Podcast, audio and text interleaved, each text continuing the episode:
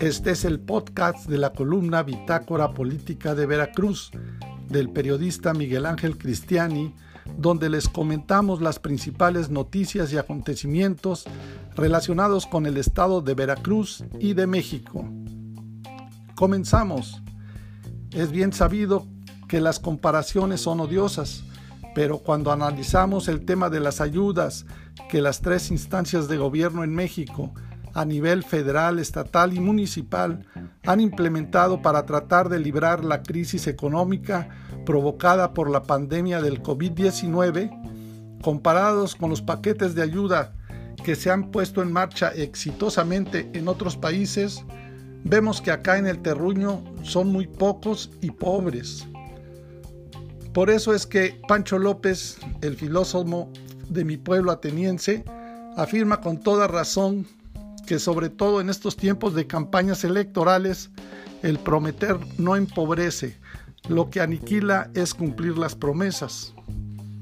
Una de esas promesas más impactantes en los últimos días a nivel nacional fue el anuncio hecho por nuestro señor presidente Andrés Manuel López Obrador de que se habrá de beneficiar a todos los adultos mayores de 65 años con una pensión y no como se venía haciendo a partir de los 68 años porque hasta la fecha ni el mismísimo presidente de la República ni ningún otro funcionario ha podido informar de dónde se van a sacar los miles de millones de pesos que se necesitan agregar al presupuesto federal para poder cumplir esa promesa.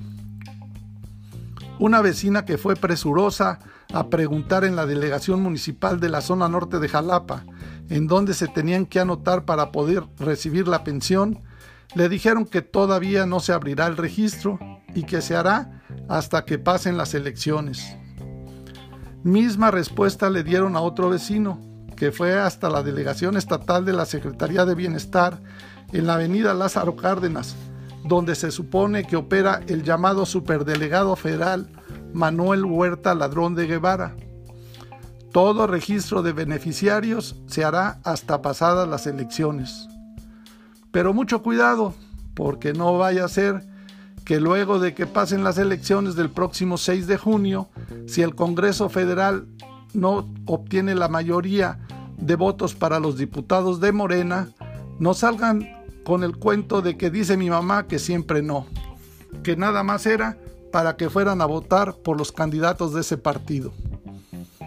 Porque como decimos al inicio de esta columna, las comparaciones son odiosas. Pero ni modo, mientras que aquí en nuestro terruño apenas se nos promete una pensión mínima, en Estados Unidos ya van en una tercera ronda de pagos de estímulos para contrarrestar la crisis económica por la pandemia del COVID. Los pagos están incluidos en un amplio paquete de ayuda de COVID de 1.9 billones de dólares esa cantidad hay que multiplicar el equivalente por 20 pesos por dólar, que fue aprobado ya por el Senado y fue firmado por el presidente Joe Biden.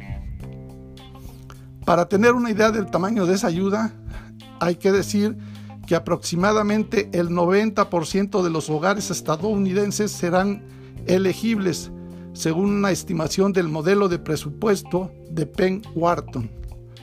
Los pagos tienen un valor hasta de 1.400 dólares por persona, incluidos los dependientes.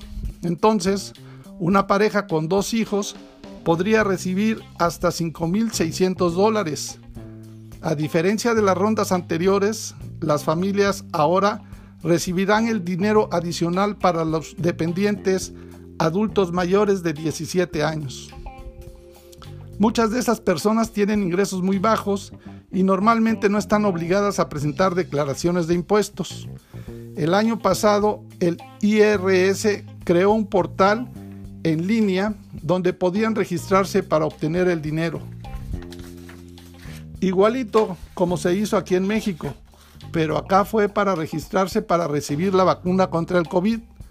Pero igual se puede hacer para que los adultos mayores de 65 años puedan, bueno, podamos, dijo el indio, registrarnos sin tanto trámite burocrático y que si te piden tu credencial de lector para tomar tus datos, pero esa es otra historia.